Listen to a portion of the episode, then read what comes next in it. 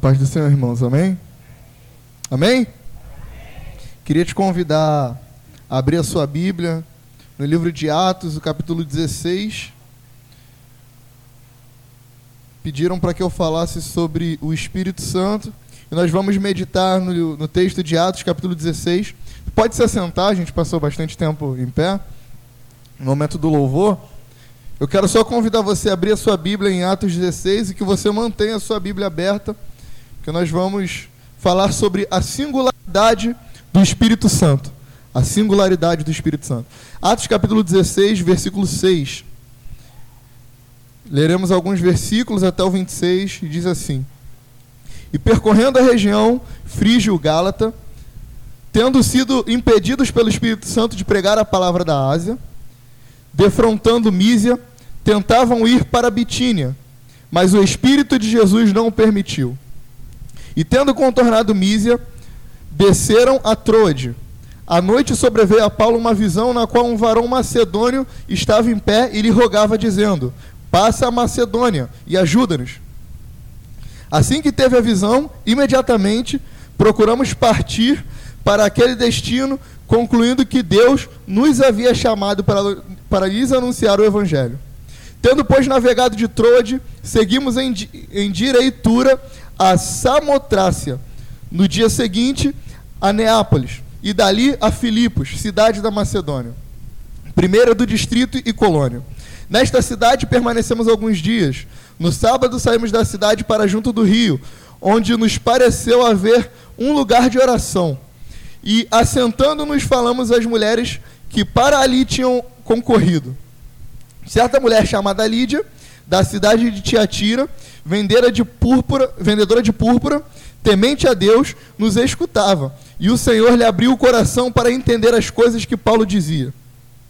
Depois de ser batizada, ela e toda a sua casa nos rogou, dizendo: Se julgais que sou fiel ao Senhor, entrai em minha casa e aí ficai. E nos constrangeu a isso. Aconteceu que, indo nós para o lugar de oração, nos saiu ao encontro uma jovem possessa de espírito adivinhador, a qual, adivinhando, dava grande lucro aos seus senhores. Seguindo a Paulo e a nós, clamava, dizendo: Estes homens são servos do Deus Altíssimo, e vos anunciam o caminho da salvação. Isto se repetia por muitos dias. Então Paulo, já indignado, voltando-se, disse ao, disse ao Espírito: Em nome de Jesus Cristo, eu te mando, retira-te dela. E ele, na mesma hora, saiu. Vendo os seus senhores que se lhe fizera a esperança, a esperança do lucro, agarrando a Paulo e Silas, os arrastaram para a praça, à presença das autoridades.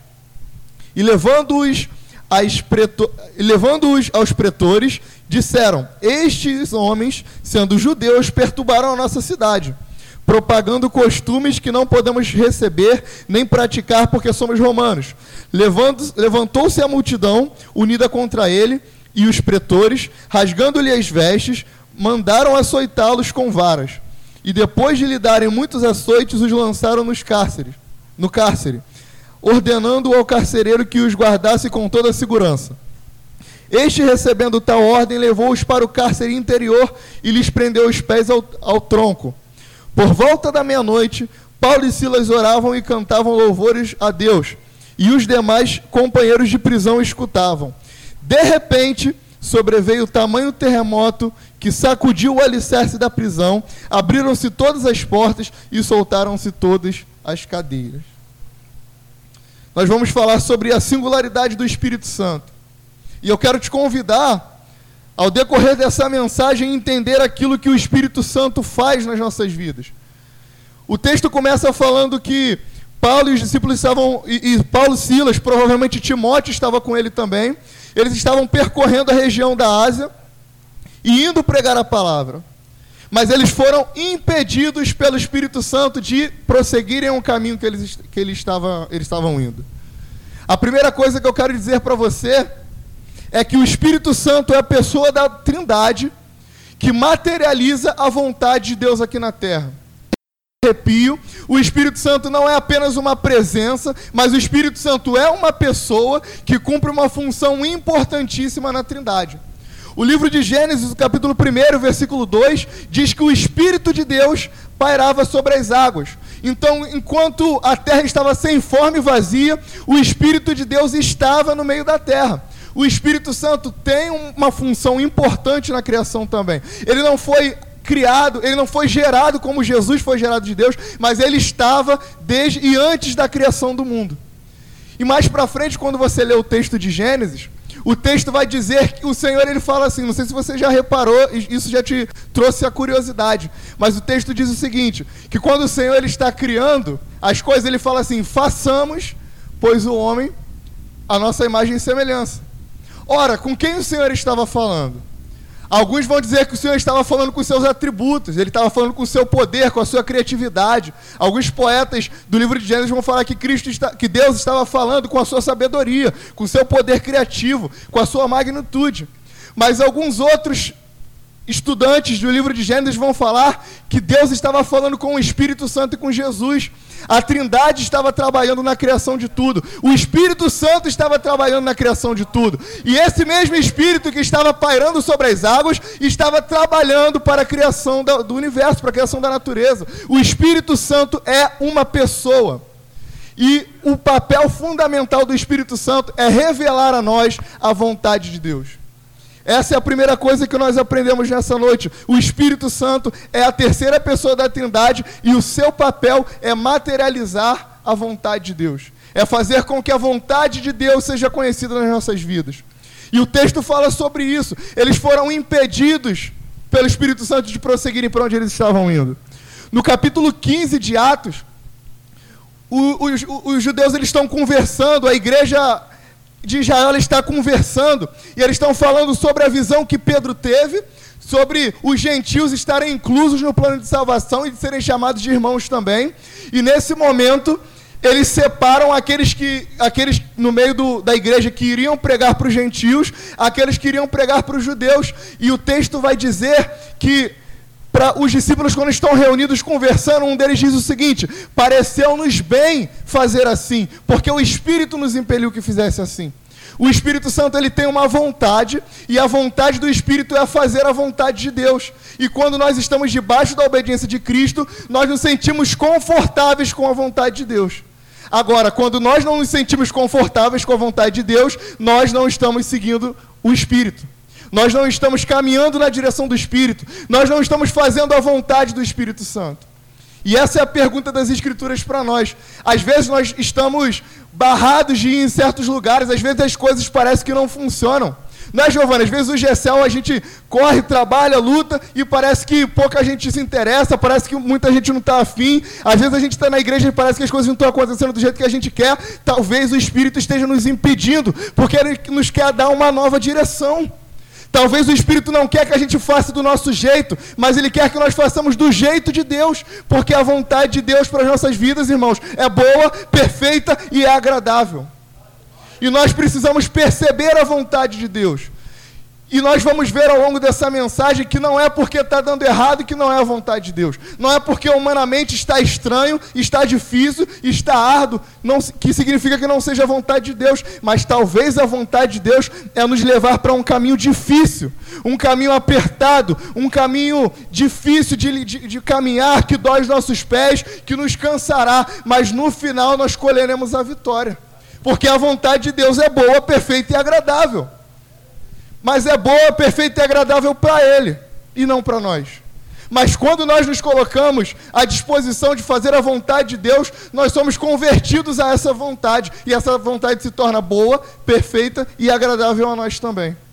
Então, se nós fazemos aquilo que é obra do Senhor, mas fazemos de uma maneira que nos cansa, que é chato, que, que, no, que a gente faz com dificuldade, mas a gente não quer mais fazer, a gente precisa converter o nosso coração a Cristo. Porque quando fazemos, quando estamos alinhados com a vontade de Cristo, a vontade dele se torna boa, perfeita e agradável para nós. E o texto vai dizer, irmãos, versículo 7, que eles tentaram ir para Bitina, mas o Espírito de Jesus não permitiu. Às vezes a gente corre da vontade do Espírito, às vezes a gente corre do chamado do Espírito de Deus para nós, mas irmãos, a coisa não vai fluir na nossa vida se nós não andarmos alinhados com a vontade de Deus. Quantas coisas o Senhor falou para nós há meses, há anos atrás, há décadas atrás, para aqueles que são mais velhos, e nós não obedecemos. E nós às vezes ficamos perguntando por que o Senhor não fala, porque o Senhor está em silêncio, porque o Senhor não se pronuncia, porque o Senhor não age. Ei, talvez eu, talvez você não estejamos seguindo a vontade do Espírito. E seremos impedidos pelo Espírito de prosseguir se não fizermos a vontade dele. Porque ele sabe o que faz. E nós precisamos seguir a vontade do Espírito. Mas Paulo e Silas eram obedientes. Eles eram tementes a Deus. Eles sabiam que a vontade do Espírito era boa. E o texto vai dizer no versículo 8 que eles contornaram e desceram para Troade, porque essa era a vontade do Espírito. E à noite sobreveio a Paulo uma visão, na qual um varão macedônico estava em pé, dizendo: Passa Macedônia. Irmãos, uma coisa que é importante nós entendermos é que o Espírito de Deus fala aos nossos corações. E ele fala pelo menos de três maneiras. Algumas vezes ele fala por meio de sonhos e visões, por meio de sinais, por meio de profecias. Eu lembro de duas situações, pelo menos, que aconteceram na minha vida. A primeira delas, eu tive um sonho. E aí, eu tava, na verdade, não foi um sonho, foi um, não sei, não sei como dizer, a, a voz do Espírito falando no meu coração. Eu estava dormindo e eu, quando acordei, eu lembro que a Isabelle estava desempregada, ela estava correndo atrás de um emprego, precisando. E aí o Senhor falou comigo assim: vão ligar para ela semana e a vaga do seu emprego estará garantida. E a Isabelle está trabalhando nesse mesmo emprego para a honra e glória de Jesus. O Espírito Santo fala por meio de sonhos, visões, revelações e profecias. No meio da nossa igreja, nos dias de hoje, ele fala aos nossos corações. Uma outra situação aconteceu quando o pastor queria vender o terreno dele. O Espírito Santo falou no meu coração numa manhã. Eu lembro que era uma manhã de segunda-feira, eu estava indo trabalhar. O Espírito Santo falou: Fala para o meu servo que alguém vai procurar por ele e vai dar determinada quantidade de dinheiro. E vai pedir para parcelar o restante. Mas fala para ele que essa é a minha vontade. E naquela mesma semana, uma pessoa procurou ele e disse: Olha, eu não tenho todo o dinheiro. Mas no, no, momento que ele estava negociando, ele só aceitava. A, a, a, negociação por parte do pastor era: Só vou aceitar se me derem todo o dinheiro. Mas o Espírito disse. E como o Espírito disse, aconteceu. E como aconteceu, se cumpriu. Porque a vontade do Espírito Santo para nós é boa, perfeita e agradável. Nós precisamos entender isso. O Espírito Santo fala aos nossos corações. O Espírito Santo não fala só por meio de sinais, profecias, visões, ele fala também por meio de pessoas. Quantas vezes Deus tem usado quem está do seu lado, quem dorme na mesma cama que você, quem está sobre o mesmo teto que você, para te alertar, mas você não tem dado ouvidos. Às vezes é aquilo que o nosso ditado fala, né? que vaso de casa não tem honra. Nós precisamos dar honra a quem está do nosso lado, porque o Espírito Santo usa pessoas que estão na mesma jornada que nós. Sabe por quê? Porque só quem vive com você sabe quem você é. E quem vive com você pode estar sendo usado pelo Espírito para te alertar, para você mudar de direção, para você mudar a trajetória, para você mudar o comportamento, para que o seu caráter seja aperfeiçoado por Cristo. E o Espírito Santo fala também por meio de pessoas. Mas principalmente, irmãos, e, e sempre o Espírito fala, falou e falará por meio da sua santa palavra. Ah, mas Deus não está falando. Ah, mas Deus não está fazendo. Ah, mas Deus está calado. Qual a última vez que eu e você pegamos as Escrituras para ler? Aqui contém a palavra de Deus. O Espírito Santo fala por meio da Sua palavra. Queremos ouvir o Espírito Santo, mas não lemos as Escrituras. Quantos de nós muitas vezes falamos que amamos o Evangelho, amamos a Bíblia, mas nunca nem lemos a Bíblia toda, pelo menos uma vez, para dizer, está escrito ali, eu confio, eu acredito. Como nós podemos dizer que acreditamos num livro que nunca lemos por inteiro? Aí, quando alguém fala para você de uma situação bíblica ou de uma doutrina, e você acredita, você está aprendendo sobre o viés de quem falou, mas você não teve a experiência de tirar suas próprias conclusões sobre o que está escrito. Precisamos meditar nas Escrituras, porque ela é a principal fonte da palavra de Deus, é a principal voz de Deus para os nossos corações. Deus não está falando? Ore. Deus não está falando? Leia a Bíblia e Deus vai falar poderosamente ao seu coração. Irmãos, o versículo 10, prosseguindo, acompanhem comigo, diz que ele teve essa visão e tecla SAP, vamos abrir um parênteses aqui. Alguns vão dizer, alguns vão dizer, vão tentar conjecturar, na teologia sempre tem disso, de que esse jovem que Paulo vê é Lucas. A gente não sabe se isso é verdade, mas uma coisa é certa: Lucas estava presente ali. Lucas é o escritor de Atos. Lucas é um médico, mas mais do que um médico, Lucas tem uma característica de ser uma espécie de historiador, porque Lucas não simplesmente fala o que a Bíblia faz, o que os discípulos viveram. Lucas faz questão de datar, Lucas faz questão de falar em qual cidade aconteceu, Lu Lucas faz questão de, como diz o, o, o ditado popular, de dar nome aos santos. Então, Lucas ele tem um papel fundamental de provar que aquilo que aconteceu lá atrás aconteceu mesmo, porque ele dá a prova de que aconteceu. Só que até então, irmãos, até o capítulo 15 de Atos, Lucas ele está narrando, Lucas está sendo um historiador, Lucas está sendo descritivo daquilo que está acontecendo. Mas acompanhe comigo que no versículo 10, ele diz que Paulo teve uma visão imediatamente. Então, Paulo teve a visão e imediatamente mudou a direção. Concorda? O que Lucas está fazendo aqui é falar sobre Paulo, assim como ele estava fazendo nos últimos, 15, nos outros, os últimos 15 capítulos anteriores. Mas siga comigo, olha como é que ele conclui. Procuramos partir para aquele destino, concluindo que Deus nos havia chamado para anunciar o Evangelho. O capítulo 16, o versículo 10 de Atos, é o primeiro relato de Lucas se colocando como parte daquilo que está acontecendo. Parece, irmãos, que aquele momento é apoteótico. Parece que aquele momento é singular. Parece que aquele momento é tão especial que Lucas para de falar sobre aquilo que está acontecendo com os outros e começa a falar com aquilo que está acontecendo com ele também. Quanto tempo nós passamos contando experiências dos outros? O Espírito Santo quer nessa noite nos usar e quer que nós façamos parte das experiências que ele tem. Ele quer que nós sejamos inclusos naquilo que ele está fazendo. E a partir desse momento, irmãos, Lucas não escreve apenas mais como alguém que está narrando, mas como alguém que faz parte daquilo que, que Deus está promovendo. E ele fala: olha, concluindo que Deus nos havia chamado. Ou seja, Lucas concluiu também. Ele fez parte do processo de convencimento. Ele entendeu que o Espírito Santo o impediu de ir. E ele concluiu que o Espírito Santo falou ao coração dele de que era para ele mudar de rota. Irmãos, quando nós somos cheios do Espírito Santo, assim como Paulo era, assim como Silas era, as pessoas à nossa volta são contaminadas pelo poder de Deus.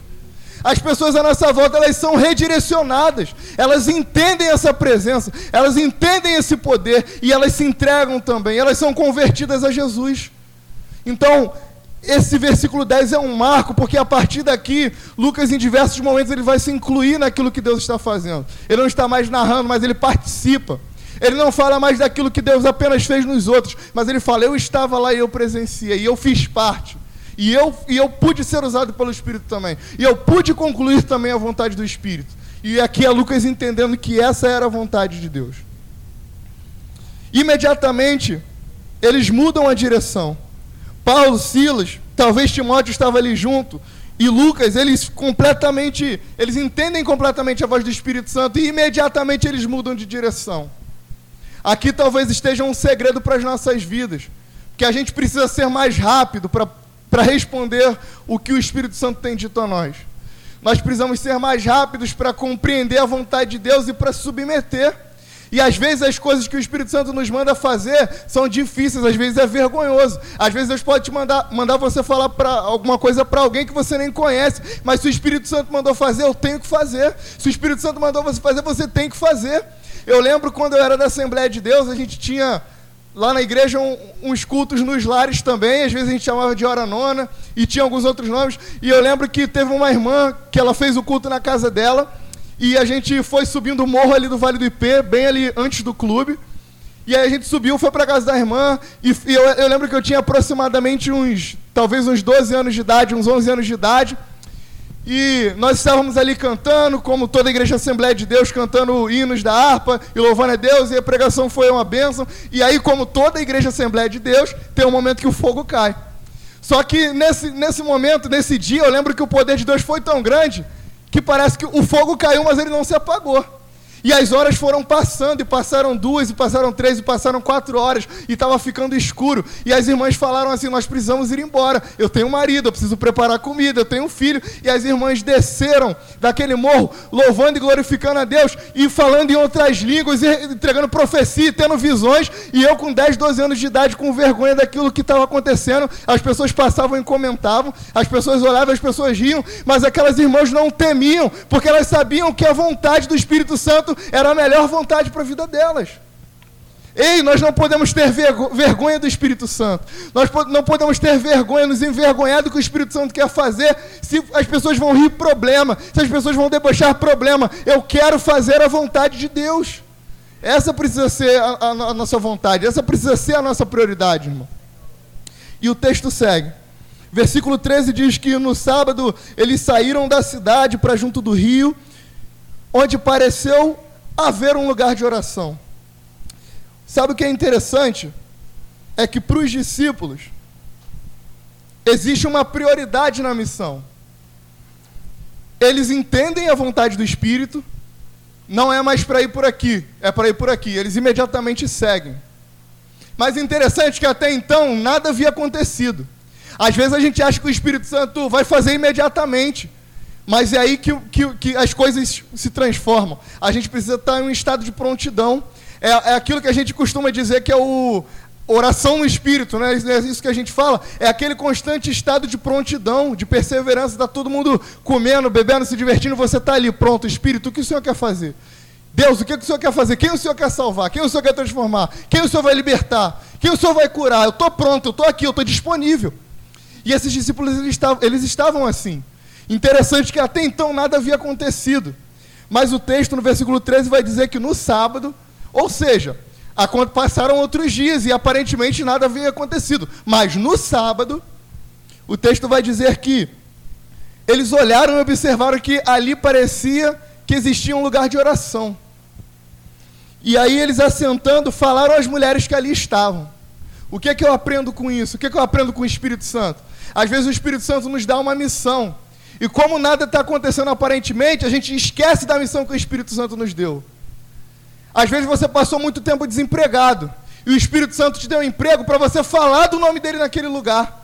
E aí você está trabalhando como se nada tivesse acontecido, como se o Espírito Santo tivesse te colocado ali só para ganhar dinheiro, só para pagar os seus boletos, só para pagar o cartão de crédito que está quase estourando. Mas se o Espírito Santo disse que te colocaria ali para salvar vidas, pregue o Evangelho a tempo e fora de tempo. Não espere as coisas acontecerem. Paulo viu, tem um lugar de oração, vamos para lá. O Espírito Santo não tinha feito nada ali até agora, mas ele viu um lugar de oração e ele falou: Nós viemos aqui para cumprir a vontade do Espírito, então vamos cumprir a vontade do Espírito. O que foi que o Espírito Santo te disse que, que faria na sua vida, que colocaria nas suas mãos, que te daria, e você está usando e utilizando como se fosse apenas uma, uma parte da vida apenas um emprego, apenas um dinheiro, apenas um, uma riqueza, apenas um carro. Se o Espírito Santo disse que te daria para abençoar pessoas, é para ser usado para abençoar pessoas. É para ser usado para ser compartilhado. É para ser usado para ser bênção na vida de outras pessoas também. Deixa o Espírito Santo te usar no seu trabalho. Deixa o Espírito Santo te usar na sua faculdade, no seu colégio. Não se importe com o que as pessoas vão falar. Não se importe se vão rir de você, se vai parecer careta, se vai parecer antiquado. Todo mundo fala que hoje pastor é ladrão, que membro de igreja é alienado. Deixem as pessoas falar. Nós estamos caminhando para Nova Jerusalém e nós queremos levar com a gente o maior número de pessoas. Amar ao Senhor, amar almas, cumprir a vontade de Jesus. Foi para isso que nós fomos chamados, irmão.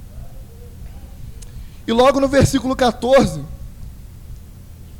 vai dizer que uma mulher chamada Lídia, da cidade de Tiatira, ela era vendedora de púrpura e temente ao Senhor. O texto não vai dizer se ela é convertida, a gente não sabe, mas ela era uma mulher que temia Deus. E conforme Paulo está agora dentro daquele lugar, orando com os irmãos, pregando o evangelho para aquelas mulheres que estão lá, e abre parênteses, parece que desde as escrituras as mulheres são conhecidas como mulheres de oração, né? Nos nossos dias até hoje, parece que as mulheres são mais conhecidas como mulheres de oração do que os homens. E quando Paulo entra nesse lugar para orar, as mulheres que estão ali naquele lugar. E ele começa a pregar o evangelho. Naquele lugar tem uma mulher chamada Lídia, e o texto vai dizer que o Senhor lhe abriu o coração para entender as coisas que Paulo dizia. O que eu aprendo com isso, irmãos, é que o Espírito Santo é quem abre os corações para que a gente possa receber a palavra. Às vezes a gente prega, prega, prega, prega, nada acontece. Nós precisamos continuar pregando, nós precisamos orar para que o Espírito abra os corações. O texto de João capítulo 16, versículo 7 diz que é o Espírito que convence do pecado, da justiça e do juízo. Então nós precisamos não apenas pregar, nós temos que pregar sim, mas temos que orar para que o Espírito Santo abra os corações para que a palavra seja plantada, para que a gente possa colher aquilo também, aquele fruto que foi plantado. Então, o Espírito Santo é, uma, é, a pessoa que, ela, que materializa a vontade do Pai, que nos direciona a fazer a vontade do Pai, que nos contraria muitas vezes e que, apesar de nos contrariar, nos coloca na direção da sua missão. E quando nós fazemos a missão do Espírito e nós vamos poder entender de fato que, enquanto estivermos fazendo a vontade de Deus, Ele abrirá os corações para ouvir a palavra. Às vezes parece que nada está acontecendo, a gente está pregando, e aí as pessoas estão ouvindo, estão atentas, ou às vezes elas estão vagarosas ali pensando, relutantes, mas às vezes algo que o Espírito Santo te usou para falar. Que para você parece que não mudou nada, parece que foi uma palavra vazia, mas a palavra de Deus não volta vazia. E às vezes aquilo que você falou vai tocar o coração de alguém, às vezes aquela pessoa vai esquecer. Hoje é domingo, às vezes o que eu falei, amanhã de manhã você vai esquecer, mas talvez na quarta-feira vai acontecer alguma coisa. E nessa coisa que acontecer, você vai lembrar que o Espírito Santo quer que você faça a vontade dele, que ele está contigo em todos os momentos e que a vontade dele para você é boa, perfeita e agradável. E se isso acontecer, e se você lembrar disso, já foi suficiente. Aquilo que a gente fala, as pessoas memorizam, as pessoas gravam, as pessoas aprendem. Então, é o Espírito falando aos corações. Nós precisamos pregar e orar ao mesmo tempo, pedindo ao Espírito que possa tocar aos corações. E aí, a, part a partir desse momento, essa mulher, ela. Quando o coração dela está aberto para ouvir a mensagem do Evangelho, ela se converte, ela é batizada, ela ainda não tinha sido batizada, e ela pede aos discípulos que fiquem em sua casa e os constrange a isso. O Espírito Santo, ele converte essa mulher e ele muda tanto a vida dela que ela quer que aqueles homens estejam na casa dela. Quando nós somos cheios do Espírito Santo, a gente quer que pessoas que são cheias do Espírito Santo também estejam junto com a gente. Agora, as pessoas com a gente anda vai determinar a qualidade do nosso relacionamento com Jesus. As pessoas que nós andamos, que nós seguimos, que nós fazemos amizade, vão determinar a qualidade da nossa vida com o Espírito Santo. Essa mulher, ela foi batizada, ela foi convertida e ela queria, ela, ela amou tanto que ela ouviu que ela queria que aqueles homens estivessem na casa dela. E ela deve ter preparado a melhor comida, e ela deve ter tirado o pano da, o, a poeira da casa com o pano que tinha, e ela deve ter cuidado daqueles homens porque ela queria a presença do Espírito junto com ela. Nós precisamos nos cercar de pessoas que são cheias de Jesus, porque nos momentos de fraqueza essas pessoas vão nos encher também. Essas pessoas vão nos aconselhar, essas pessoas vão nos ajudar. Quando a gente pensar em cair, elas vão falar: Não, eu estou contigo, eu estou contigo. Quando eu precisei, você me ajudou. Hoje eu estou aqui para te ajudar também. Mas as nossas amizades, elas demonstram, vão demonstrar para nós a nossa qualidade de, de relacionamento com o Espírito Santo. Nós precisamos, irmãos, nos cercar de pessoas que amam a Jesus. E esse amor precisa nos constranger, de maneira que quando você sair daquela, daquela conversa, daquele, daquele relacionamento, daquela saída, daquele passeio, você pense: Senhor, eu quero ser homem de Deus como esse homem é. Eu quero ser uma mulher de Deus como essa mulher é. É por isso que eu sempre falo que é importante que os mais velhos estejam juntos dos mais novos nessa igreja e vice-versa. Porque as experiências que os mais velhos dessa igreja têm, eles podem passar para os mais novos. E a inteligência, a expertise, a velocidade dos mais novos podem ser passadas para os mais velhos também. E na medida que o Espírito Santo vai usando os mais velhos, os mais novos vão recebendo. E na mesma medida que os mais novos vão sendo cheios do Espírito, os mais, os mais velhos vão sendo cheios também daquilo que o Espírito Santo está fazendo na vida dos mais novos.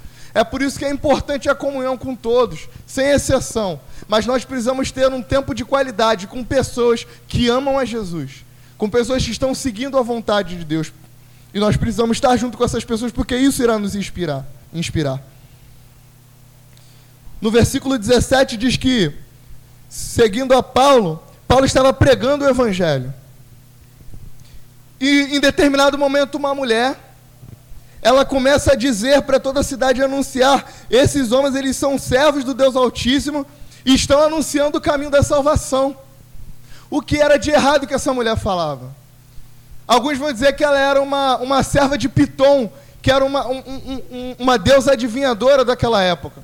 Mas aquela mulher começa a gritar: eles são servos do Deus Altíssimo e estão pregando o caminho da salvação. Aquela mulher, naquele momento, ela está falando a verdade. Mas, irmãos, o que eu aprendo no versículo 17 é que o Espírito nos dá discernimento para entender que nem todos que falam de Deus são de Deus. É o Espírito Santo que nos dá discernimento. Às vezes as pessoas estão batendo no nosso ombro, estão nos presenteando, estão dizendo que não são nossos amigos, mas só Deus sabe o coração dessas pessoas. Quem é que vai te dar olhos espirituais para perceber essas situações? É o Espírito Santo. Nós precisamos orar ao Espírito Santo. Irmãos, quando os nossos olhos são abertos espiritualmente, parece que uma máscara cai. Parece que quando a gente está conectado com o Espírito Santo, aquelas pessoas que estão à nossa volta para fazer o mal, elas se afastam, porque elas não aguentam a presença de Jesus. Então a gente precisa é, perseguir isso na nossa vida, desejar o discernimento do Espírito.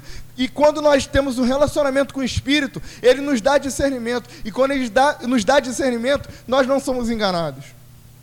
As pessoas vão bater nas nossas costas, vão dizer que são nossos amigos. E aí parece que a situação muda. Eu não sei se você já viveu isso, mas eu já vivi e vivo muitas vezes. Às vezes as pessoas estão do nosso lado no dia a dia, nos chamam de amigo, e você, não, meu amigo, frequenta a sua casa, come da sua comida, gasta a sua luz, assiste a sua televisão. E aí no momento que o Espírito Santo te toca, Parece que você, eu não sei se você, já aconteceu com você, mas você fica sem graça de estar junto daquela pessoa. Porque você sabe que ela quer te fazer um mal. Ela não sabe que você sabe, mas ela desconfia que você sabe. E aí aquela situação começa a ficar meio esquisita, porque você olha para ela e fala assim, ô, oh, paz do Senhor, tudo bem? Mas você sabe que ela quer te fazer o mal. E ela parece que está desconfiada que você quer fazer o mal para ela. E aí quando você vê essa pessoa some da sua vida, é o discernimento do Espírito que, que faz isso com a gente. É o atributo que o Espírito Santo nos dá, perceber quem é dele e quem não é. Os que são de Deus e os que não são. Muitas vezes aqueles, vão, aqueles à nossa volta vão falar a verdade, mas não são de Deus falam a verdade, mas não seguem a verdade. Muitos por aí falam: conhecereis a verdade, a verdade vos libertará. Mas esses têm seguido a verdade?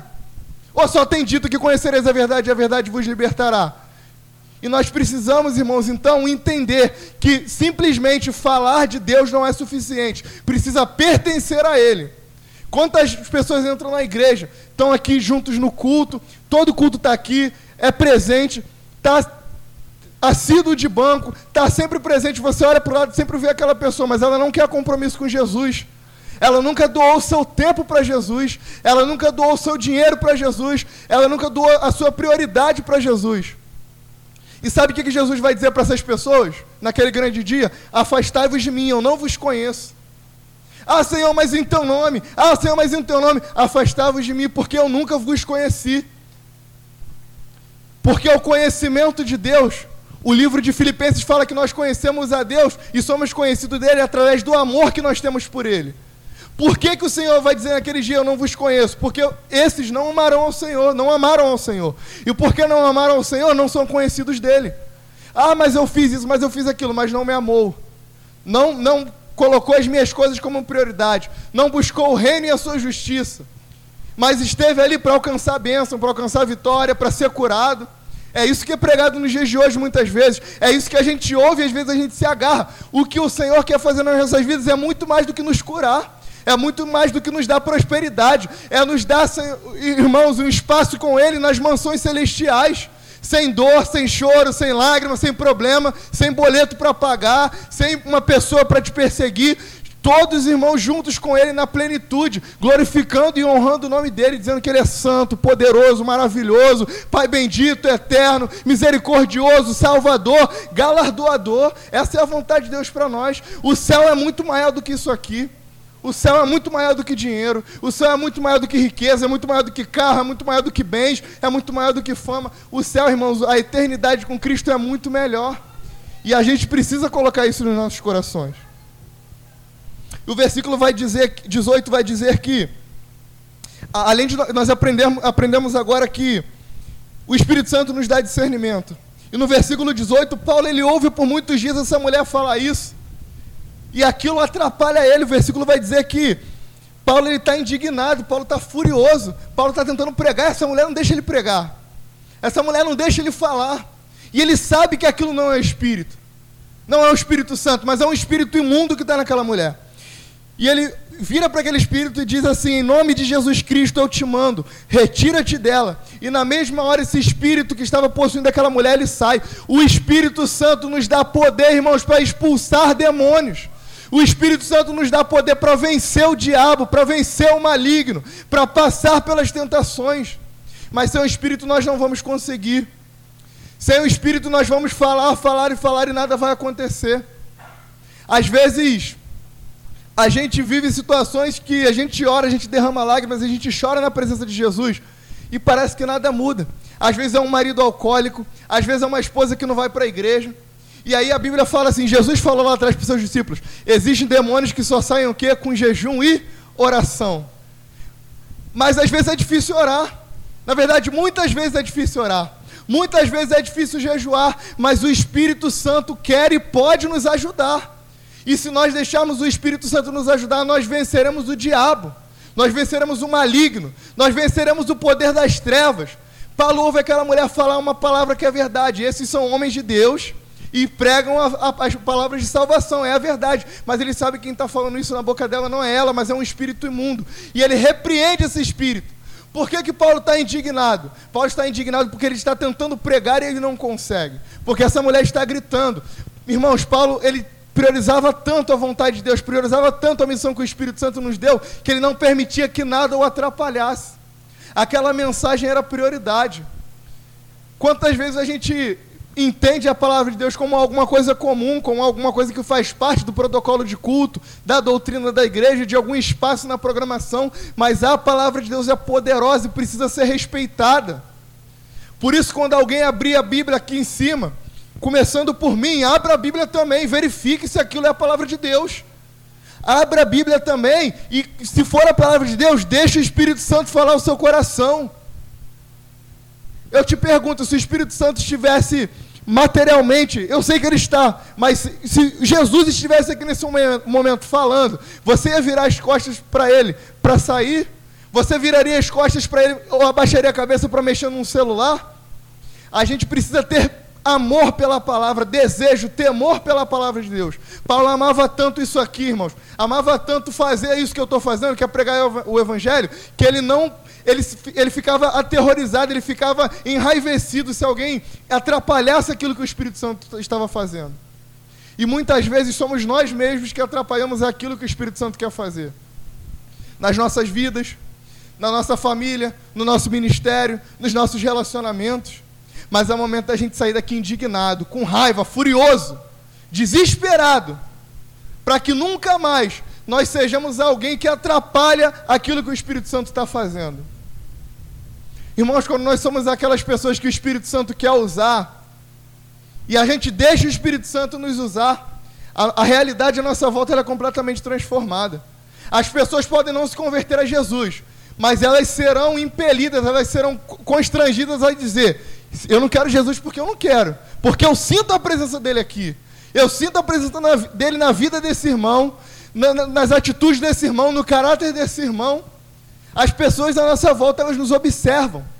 E às vezes elas falam, elas falam que não acreditam, elas dizem que não, que não concordam com, com o que você faz, com a igreja que você vai, dizem que é tudo mentira. Mas pisa na bola para você ver.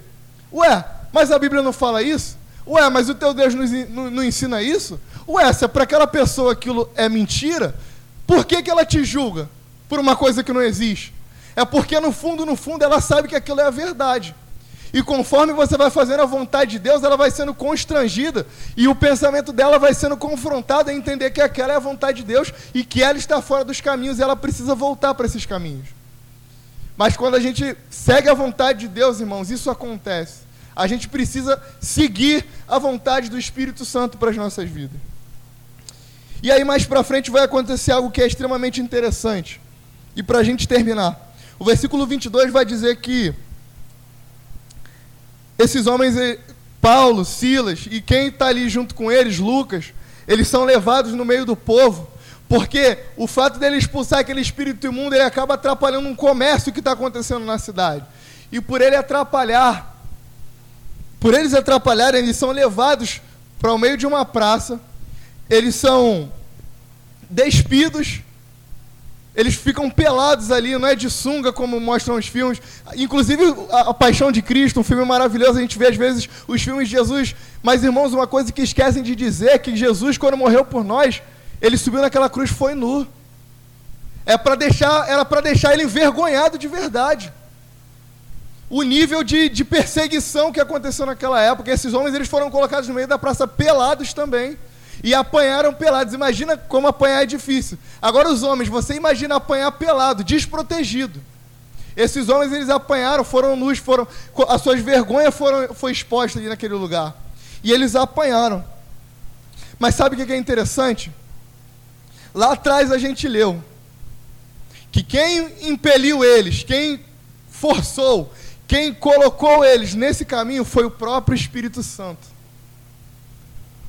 O texto de Mateus, capítulo 4, versículo 1 diz que Jesus foi levado pelo Espírito para ser tentado pelo diabo.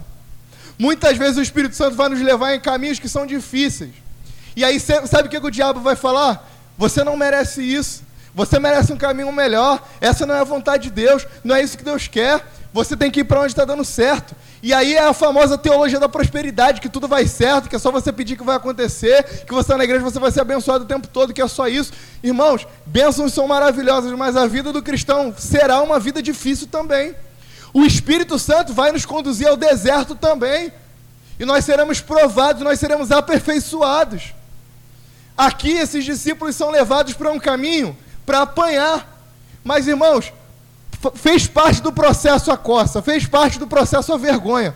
Mas, irmãos, uma mulher foi batizada, uma mulher foi convertida. A Bíblia vai dizer mais na frente que esses homens eles são levados para o cárcere e eles, são, eles amam tanto o Espírito Santo, eles amam tanto a vontade de Jesus, que eles começam a cantar e pregar, e os seus amigos que estão ali em sua volta, eles começam a ouvir aquela mensagem, e de repente, Sabe o que é interessante? É que a Bíblia ela sempre tem um de repente. O livro de Atos é repleto de de repentes. Às vezes está tudo dando errado. Às vezes está tudo difícil.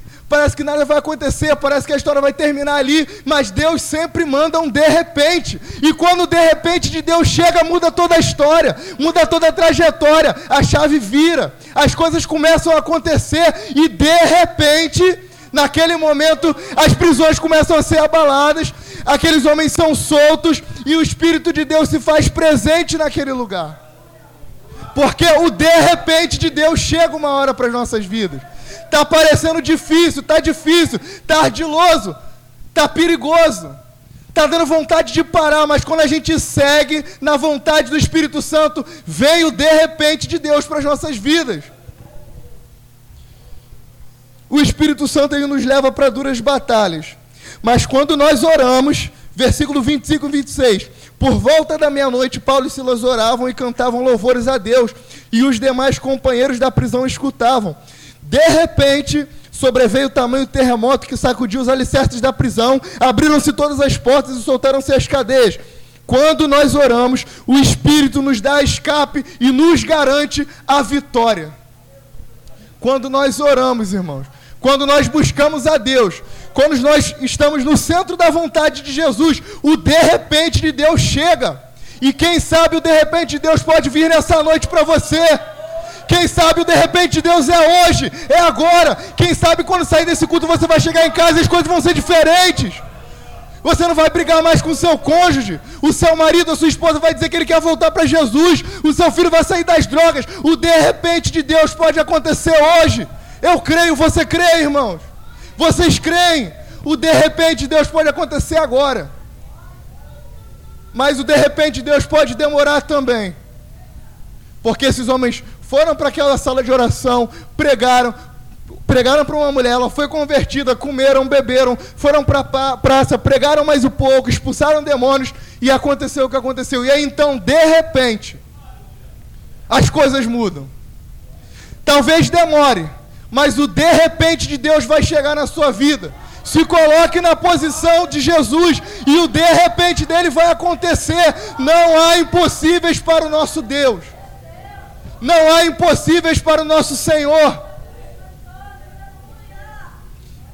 Quanto tempo a gente a gente fala de cura, de libertação, de transformação e parece que a gente não crê que vai acontecer. Pode acontecer hoje. Deus quer curar hoje. Deus quer libertar hoje. Deus quer salvar hoje.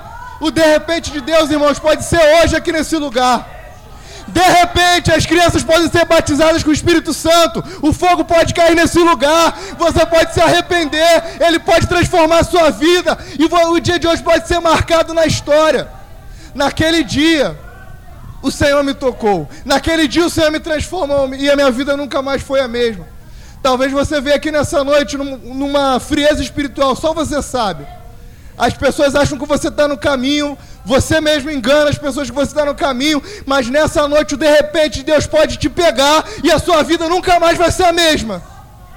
Você pode ser pego por aquele caminho de Damasco, como Paulo foi pego, e a vida dele nunca mais foi a mesma. Mas para que de repente Deus chegue para as nossas vidas, é preciso nós começarmos um tempo de qualidade com o Espírito Santo. Irmão, se a gente fizer a vontade de Deus, vai acontecer. Não importa quais são os planos do inferno, vai acontecer o de repente de Deus. Vamos ficar em pé, vamos orar em nome de Jesus.